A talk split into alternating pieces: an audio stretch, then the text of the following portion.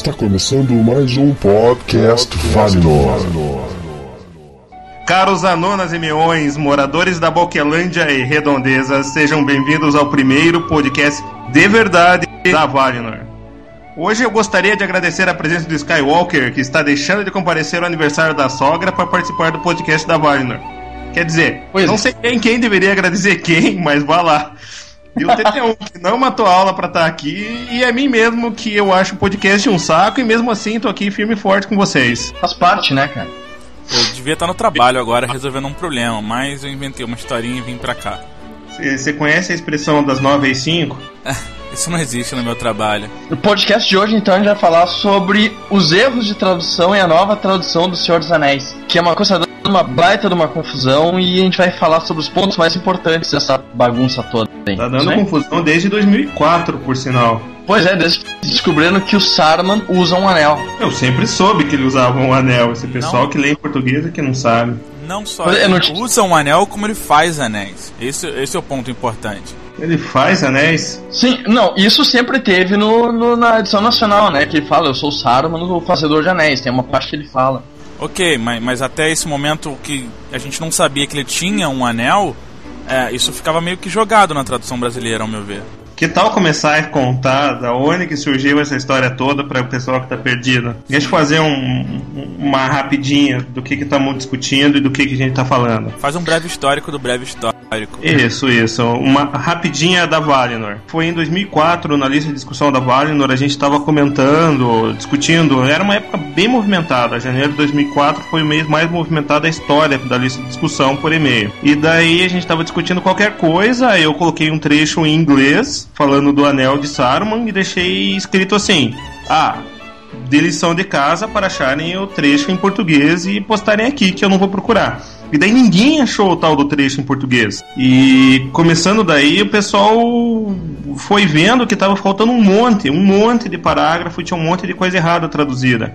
E daí começaram, fizeram a tal da força-tarefa Força-tarefa. de revisão da tradução. E acharam, pelas minhas contas, deu 6 vezes 9, 54, talvez 60 páginas de, de material de tradução. Algumas são pre- preciosismo, mas a maior parte são coisas bem importantes que estão faltando na tradução. Eu acho que se faltar uma palavra já é muito importante. Às vezes Isso uma aí- palavra, sei lá. Eu, eu não sei se a gente deva falar de todos os, os erros e problemas, talvez a gente deva comentar só dos principais. Afinal É, das eu- contas, tem um monte. É, eu fiz uma seleção aqui dos que eu acho os mais importantes. Quais o, você o acha primeiro, que são dos mais importantes que estão faltando, Sky? O primeiro que eu encontrei, pelo que eu tava pesquisando, foi no capítulo A Sombra do Passado. Quando o Gandalf falando sobre os Três Anéis, tem uma, uma omissão ali falando que os anéis, esses Três Anéis não toleram o mal. O- no caso, os Três Anéis dos Elfos. Que é uma coisa que não tem na, na edição nacional. Mas na festa muito esperada já tem omissão, cara. Tem, tem, tem desde o começo. Parece uma palavra faltando até no nome do livro, sei lá. é, faltou anéis, né? Confira só de vocês em casa aí se tem anéis. Mas das mais importantes, sim, a primeira que eu vi foi essa, né? Que o- os Três Anéis não toleram o mal. É, se vocês aí têm a edição completa, tá na página 61. O trecho é: Sabe que não é um dos três anéis, pois estes nunca foram perdidos. Essa frase não tá completa, ela continua. Faltou e eles não toleram o mal. Tá, essa daí eu não acho tão importante, cara. Ah, Tá, eu porque achei não fui eu que quero comentar também. Se fosse minha, eu achava importante. Comentou, eu não acho. Faz sentido. Então tá, des- desculpa, tio. Vocês editam tudo esses troços, né? Pelo amor de Deus. Sim, claro. Daí depois o outro que eu encontrei foi no capítulo da casa do Tom Bombadil. Ah, esse daí tem dois seguidos, cara. Tem dois seguidos Pesados. bem grandes, é, bem grandes. É, eu encontrei o, o que eu achei mais grave foi aquele que o, o Tom Bombadil, quer dizer, quando eles estão falando do, dos Nazgûl, Tom Bombadil meio que presta atenção, né? Dá Ah, um brilho nos olhos e coisa que É, não tem. esse vai ser legal também. Achei legal também. Os olhos do Tom Bombadil brilham. Ele não é só um bobão. Fica parecendo que ele é um bobão, porque a outra frase que cortam não é uma frase dele, mas é o Frodo pedindo pro Bombadil contar mais. E daí em seguida aparece o Tom Bombadil dizendo: Vamos dormir. É. Ah, é mesmo. E É do falta Merry, né? Nossa, feio ali. Falta o, o Merry e o Pippin pedindo pra não contar porque eles estão assustados. Daí, daí o Tom Bombadil parece de bobo, assim. O Frodo pede pra contar e o Tom Bombadil, ah, vamos dormir, vamos dormir. Qual é? Isso ajuda um monte aquela imagem de, de bobalhão que ele tem. É, eu acho que ele Lenita não curtia traduzir também o Tom Bombadil. Bombadil. Eu, eu tive essa impressão também. São duas em seguida e, e, que dá uma profundidade muito maior a Tom Bombadil. Alguma profundidade, pelo menos. É, sim. De... Ah, o, ca o Carrapicho sofre do mesmo problema. A próxima omissão importante é o Carrapicho falando que bateu a porta na frente na cara dos Nazgûl. É, no filme ele fica se escondendo lá atrás do balcão e no, no, no livro não. Ele se borra de medo, mas ele bate a porta na cara. Ele encara. Bom, vamos falar do Anel do Saruman? Sim. Ah, então, essa daí foi, eu acho que foi o pior. O estopim acabou sendo o pior de todos, assim. Era uma discussão muito, muito forte porque o Saruman não tá de bobeira lá, ele não tá lá paradinho, nada. Ele tá atrapalhando, ativamente atrapalhando todo mundo. Ele tem inveja do Sauron porque o Sauron conseguiu fazer os anéis de poder, ele tá de tudo que é jeito tentando fazer também. Ou fazer ou encontrar o anel para ele também. É as duas coisas claro. que ele tá fazendo. Ele, ele, quer impedir lá. Ele impede o ataque do Guldur para tentar continuar procurando o anel. Só permite o ataque quando fica provado que é o Sauron e ele também tá procurando o anel. E enquanto isso ele fica fazendo os anéisinhos dele. Sim, interessante assim. é que no livro você percebe que o Sauron, o Saruman tá procurando entender sobre os anéis. Ele começa a estudar os anéis desde, desde muito, muito antes. E só que assim a parte dele ter o anel, isso fica totalmente jogado. Porque daí mostra que ele também tá obcecado com isso, tanto que tá tentando fazer um anel para ele, um anel de poder. E de fato ele fez, né? Não no Brasil. Sim, no Brasil. Fala a verdade, que que é esse aule pra ter Maia vagabundo, hein? Sim.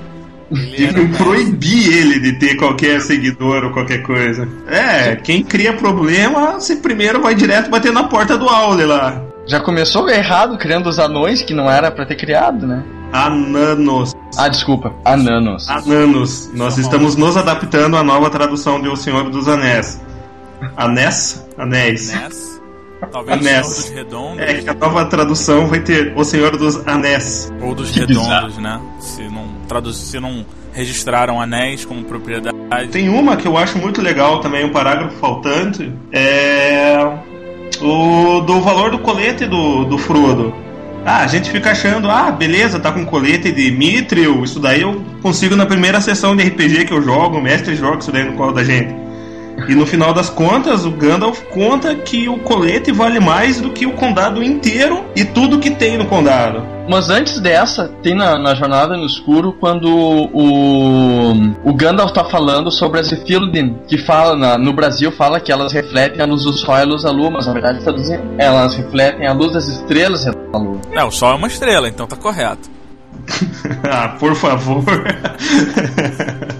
Kiss my ass. É, por favor, essa, hein? Mas a parte do é. colete do, do Dimitrio, é... isso tá no filme, não? Na versão estendida tá. Não, mas na versão normal também tá. O colete tem um. Não, não tá. Não, não, não. o Gandalf só fala que é um presente de rei. É, mas no, na versão estendida eles estão em Moria e o, e o Gandalf fala. Estão na beira de um abismo, eles veem o, o, o Mithril relu, ah. reluzindo, sei lá o que, e o Gandalf comenta isso. Ah, lembrei, lembrei, lembrei. Verdade que torna o erro muito mais grosseiro. Se bem que a estendida também não tem no Brasil, então não faz a menor diferença. Ah, mas falando nisso, não sei se vocês sabem, mas a Valinor entrevistou a tradutora sobre os erros. Isso vai estar tá tudo linkado lá na notícia do podcast, então não se preocupe. Então, por volta de 2002 ou 2003, quando começou a estourar a história do filme, todo mundo estava querendo comprar o livro e todo mundo estava querendo ler é, entraram a Lenita e o Almiro Pizeto, ambos tradutores do Senhor dos Anéis, eles entraram na justiça com relação aos direitos de tradução. Mais ou menos a história é assim: eles achavam que deveriam receber um percentual é, das vendas do livro, não só o valor que eles receberam para fazer a tradução lá em 94. Receberam uma vez um valor fechado e nunca mais receberam nada. E eles acham que eles deveriam ter um valor, um direito percentual sobre o valor de venda de todos os livros por considerarem que tradução de uma certa forma é um pouco autoria, né? Eles estavam pedindo, parece que 600 mil reais tá é, de valor para Martins Fontes e estava tava criando um precedente muito importante para todos os tradutores. Parece que agora nenhum mais tradutor. Tô falando um monte de besteira, mas como eu não sou tradutor oficial e o Gabriel não tá aqui, Os tradutores geralmente fazem agora por percentual de, de venda de livro. É, o problema é que quando eles fizeram. foram contratados para isso, ninguém combina nada, então. Não pensaram nisso. Daí, justamente em 2004, eu lembro bem isso, a Lenita comentou sobre a tradução e sobre o processo e sobre essa revisão que a Força Tarefa fez. E ela falou que antes delas entrarem com o processo, a Martins Fontes achava que a tradução era o máximo. E depois que eles entraram com o processo, a tradução tinha probleminhas. E depois ainda daí ela aproveitou a nossa revisão da tradução para dar essa alfinetada. Parece que ela se divertiu um monte quando a gente mostrou para ela os problemas de tradução. Ela achou que os problemas foram também, né? pequenos. Aí diminuiu É. só 500 mil. 500, 550, não sei. Daí elas falaram, eles falaram que eles queriam o dobro de tempo para traduzir, mas a Martins Fontes não deu, e daí isso explicaria muita coisa. Bom, seguindo então, na lista do- das, dos erros, tem um erro que, que eu achei meio polêmico que eles apontaram aqui. Eu não concordei muito, que é a questão do Spread His Wings do Balrog. o que que foi? Que ali eles falam. Eles vieram com tá um blá blá blá ali, falando que ah, é demonstrar spread his wings é demonstração de poder, é expressão idiomática, mas é, pra mim isso não colou, entendeu? Pra mim, spread his wings significa abrir as suas asas. Eu, eu não consigo levar mais a sério essa frase do Balrog, eu juro pra vocês. Até uns dois ou três anos atrás eu conseguia. Hoje em dia, quando eu escuto isso daqui, eu lembro de Frenéticas e de Queen. Queen. Não consigo mais pensar em nada quando eu vejo esse negócio do Balrog. Pra mim é uma, uma conversa tão batida, tão, tão sem sentido já. Só pra esclarecer, é tão sem sentido porque não. Balrogs não tem asas. E a pronúncia é Balrog. Bom, no livro diz que tem, mas enfim. Não tem. Só se no teu livro, você tem a edição traduzida, né? Português, né? De Portugal, pelo visto. Sim. o merrinho, o pimpinho, gordurinha, bolinho. Enfim. Balrogs a gente pula até a parte da, da, da revisão e tradução porque não vale a pena. Pessoas, não vale a pena discutir Balrog. Não vale. Nem Mas eles não Nem, Tom Bombadil. Então, Bombadil é legal. Fica cantando na floresta, colhendo flor pra mulher dele, vivendo a vida dele. Ele é o personagem mais cool do Senhor dos Anéis. Eu- eu Não, ele é um seria- baita de um tarado, cara. Ele é um baita de um tarado. Não, ele fala pros hobbits: tirem as roupas e fiquem brincando os nus no meu gramado enquanto eu fico aqui olhando. Sim, é E ele não tem calças, podem conferir. Como assim não tem calças?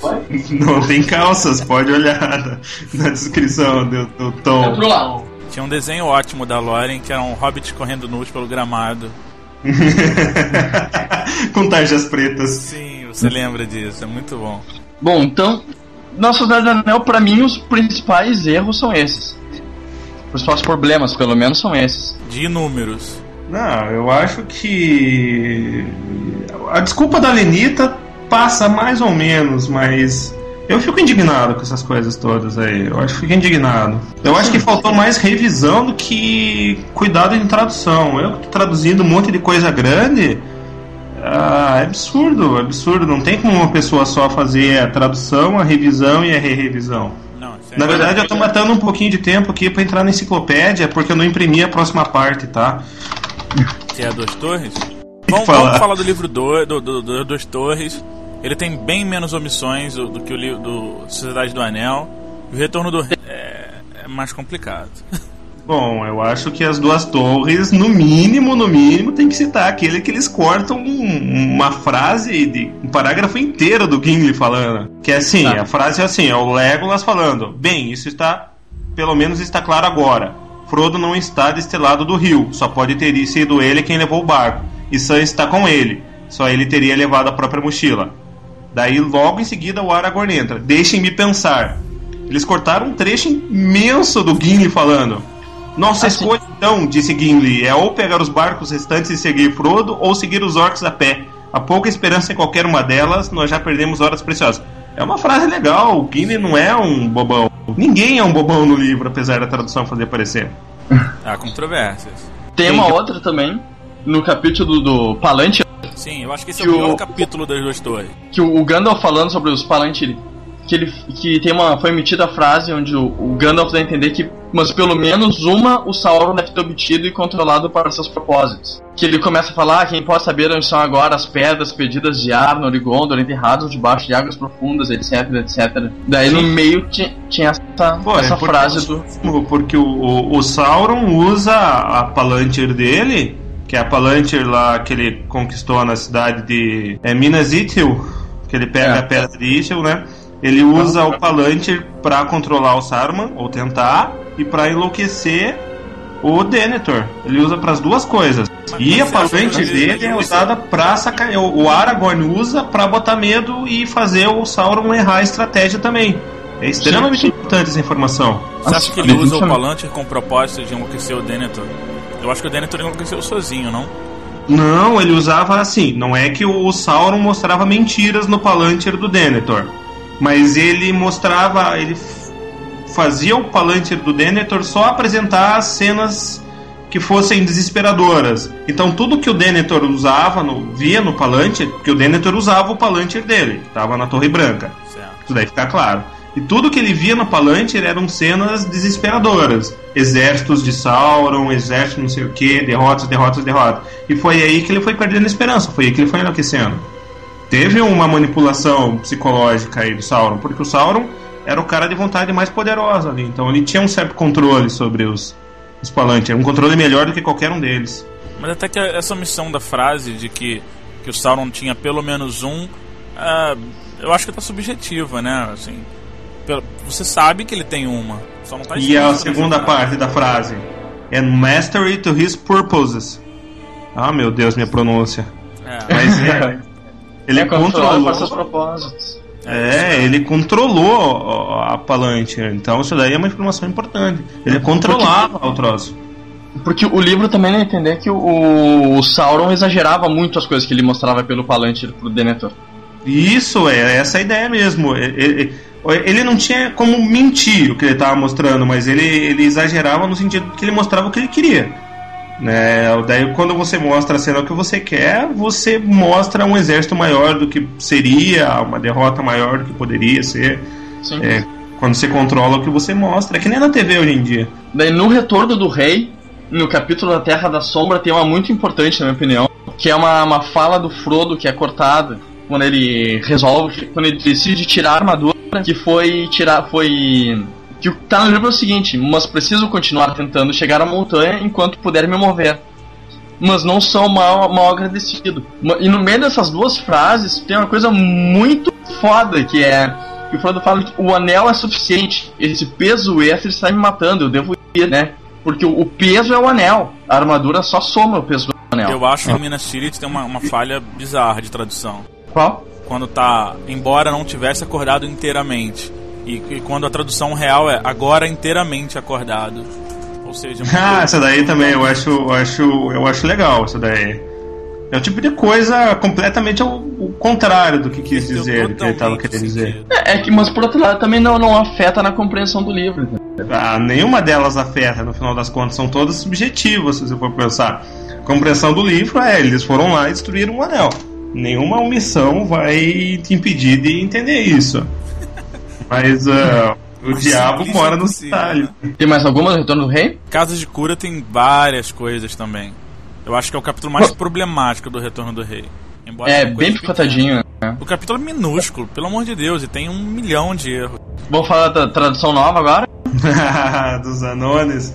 Meões. Anones. Meões. É, exatamente. Tá. É, como a gente já falou, por causa da tal processo, Lógico que Martins Fontes não vai confessar isso, por causa do processo da Lenita e do Almiro em cima da Martins Fontes pela tradução.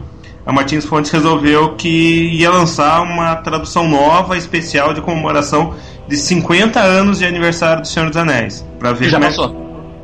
É... Em 2004, por sinal, né? 2004. Daí ficou segundo 50 anos de publicação das Duas Torres. Daí ficou 50 anos de publicação do Retorno do Rei.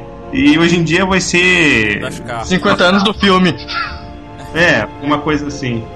E como foi começado a fazer essa tradução. Daí o. Agora dá para contar. Porque o próprio Kim se anunciou no blog dele que ia ter a tradução. E o Reinaldo, da Valinor, ele foi escolhido como um dos revisores. E eu tive um pouco de contato com os dois primeiros volumes, A Sociedade do Anel e As Duas Torres, e na verdade o mais legal é o artigo do, do Reinaldo. Quando a gente tava. Ele, ele poupou muita coisa quando ele fez o artigo. Na hora que ele tava me falando ao vivo, era muito mais divertido de saber.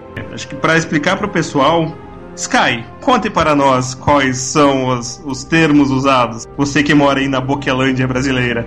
Boquelândia brasileira é a puta que pariu. Bom. Bom, o tradutor então foi iluminado por uma inspiração divina e deu a brilhante ideia de, em vez de usar os termos anão, anões, usar anano e ananos. Uma salva de palmas para ele. Oh yeah.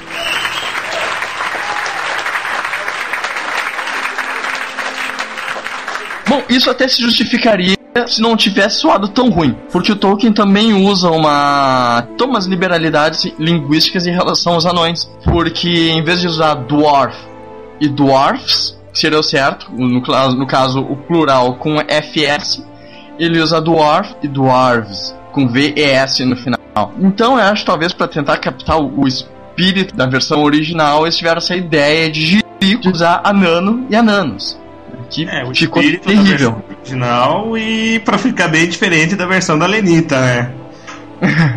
Pô, mas anão é domínio público. Ah, mas vai provar que a tradução é diferente. Não podemos tomar processo. Que palavras inventaremos? Meões. Hum. É, acho que é uma boa ideia. É, se você quer dizer um hobbit do Rio Grande do Sul, você pode dizer um meão de Boquelândia. Mas meão você não acha que até faz sentido pelo Halfling? Não, porque dá problema. Ão é plural. Por causa do ão. Por causa é. do ão. O ão dá a entender que é uma coisa grande, né? Sim, é verdade.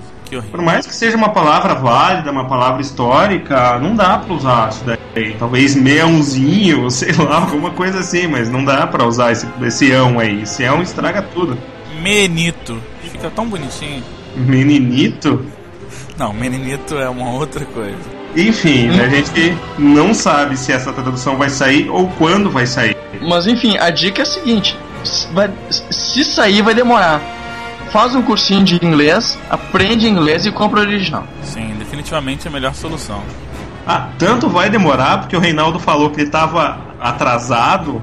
Ele até pediu desculpas para Martins Fontes, que ele estava lá no segundo, nas duas torres ainda. E a Martins Fontes falou para ele relaxar que não tinha prazo. Ah, só para esclarecer, a Boquelândia eles trocaram a Terra dos Books por Boquelândia. Excelente, meu amigo. isso não é sério, Daniel. Isso não pode ser verdade. Uh, eu vi, isso daí eu vi. O Reinaldo, quando ele falou pessoalmente para mim, ah, Reinaldo, desculpa, você não tá aqui, eu tô colocando palavras na sua boca, mas enfim, ele ficou muito preocupado com a, com a poesia, né? Com, as, com os trechos de poesia e dos poemas que eles tentaram fazer aliterativos, coisa que não estava no, no de 94, uma coisa que podia ser melhorado, e erraram. Tava errado, simplesmente estava errado. Eles tentaram fazer a coisa literativa, mas não estava. Daí ele tava. Uma das coisas que ele mais estava preocupado era isso. Mas a tradução da Anitta eu considero muito boa. Tirando Mas era muito boa. Tirando esses, esses problemas, era muito boa. Eu acho que faltou revisão no livro dela, não foi problema de tradução. Na verdade, pelo que eu entendi, tiveram dois tradutores principais e um revisor. A Lenita traduziu O Senhor dos Anéis com o Almiro Pizeta e o Kirmse foi revisor consultor. Uhum. E o Kirmse agora é Tá, ele não é o principal tradutor. Quem tá é o principal tradutor do Novo Senhor dos Anéis é mesmo a tradutora do Silmarillion. É uma boa tradução também. O problema é que esses livros, apesar de serem bem traduzidos, eles não têm o mesmo clima do livro original. Não, definitivamente. Com certeza não.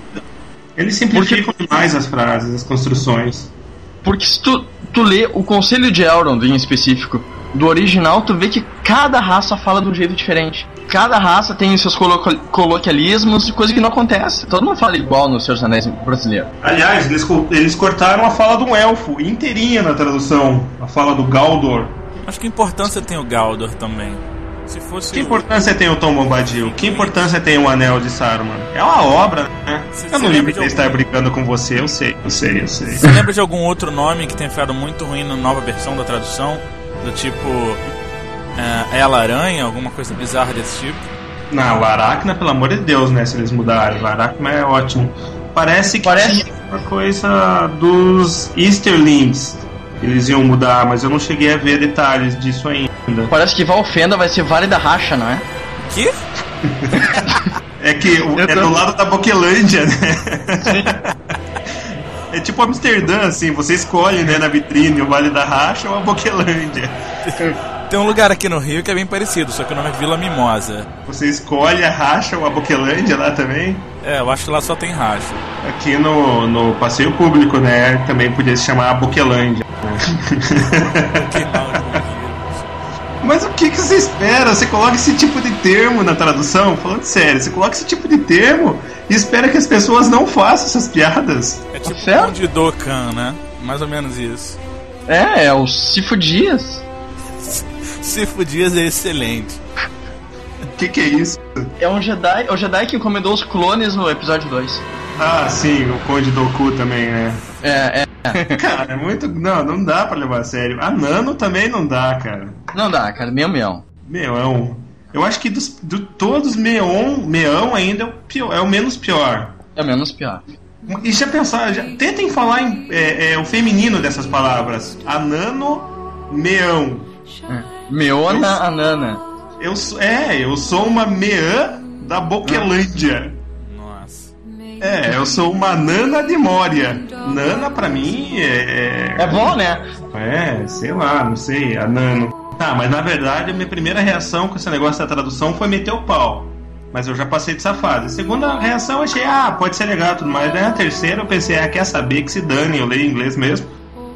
Bom, esse foi nosso primeiro podcast comentando sobre erros de tradução da nossa edição brasileira do Senhor dos Anéis. Comentamos também sobre a polêmica da nova tradução, se é que um dia ela vai ser lançada. Mande seus comentários pelo e-mail valinor.valinor.com.br, pelo Fale Conosco, pelo tópico lá no Comunidade, ou ainda por cartas, direto para casa do Eriel. Beleza então, até a próxima. Diga tchau, Anica. Tchau, Anica.